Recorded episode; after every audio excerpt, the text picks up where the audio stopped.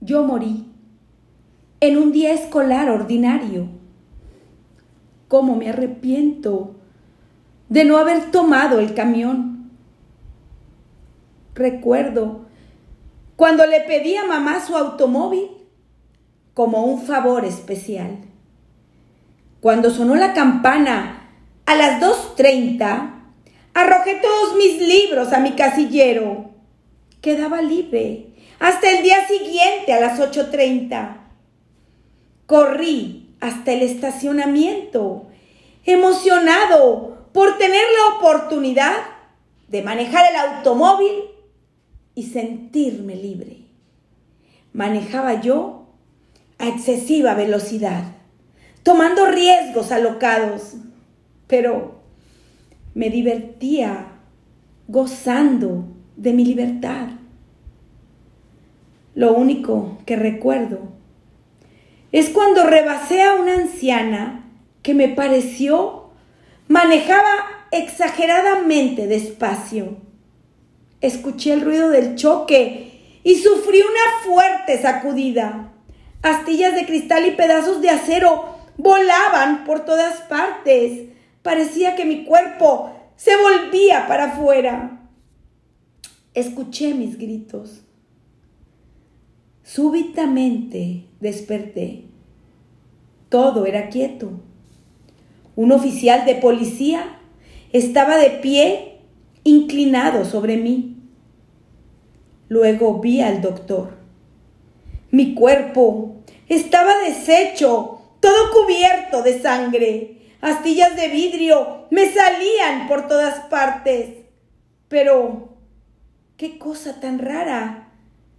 Yo no sentía nada. Oiga, no saque eso. No ponga esa sábana sobre mi cuerpo. No, no es posible que yo haya muerto. Solo tengo 17 años. Hoy en la noche tengo una cita con una muchacha. Se supone que voy a crecer y tener una vida feliz no he empezado a vivir. No, no puedo estar muerto. Más tarde me colocaron en un cajón. Mis padres vinieron a identificarme. ¿Por qué tuvieron que verme en esas condiciones? ¿Por qué tuve que ver los ojos de mi madre? Cuando se enfrentó a la peor tragedia de su vida. Papá súbitamente envejeció. Dijo al encargado con voz ronca, sí, es mi hijo. El sepelio fue una experiencia macabra Vi a mis parientes y amigos encaminarse hacia el féretro. Uno a uno fueron pasando delante de mí, contemplándome con las miradas más tristes que he conocido. Algunos de mis amigos rompieron en llanto. Varias chicas tomaron mi mano y se fueron sollozando. Por favor, que alguien me despierte. Sáquenme de aquí. No puedo soportar ver a mis padres deshechos. Mis abuelos están tan abrumados por el dolor que difícilmente pueden caminar.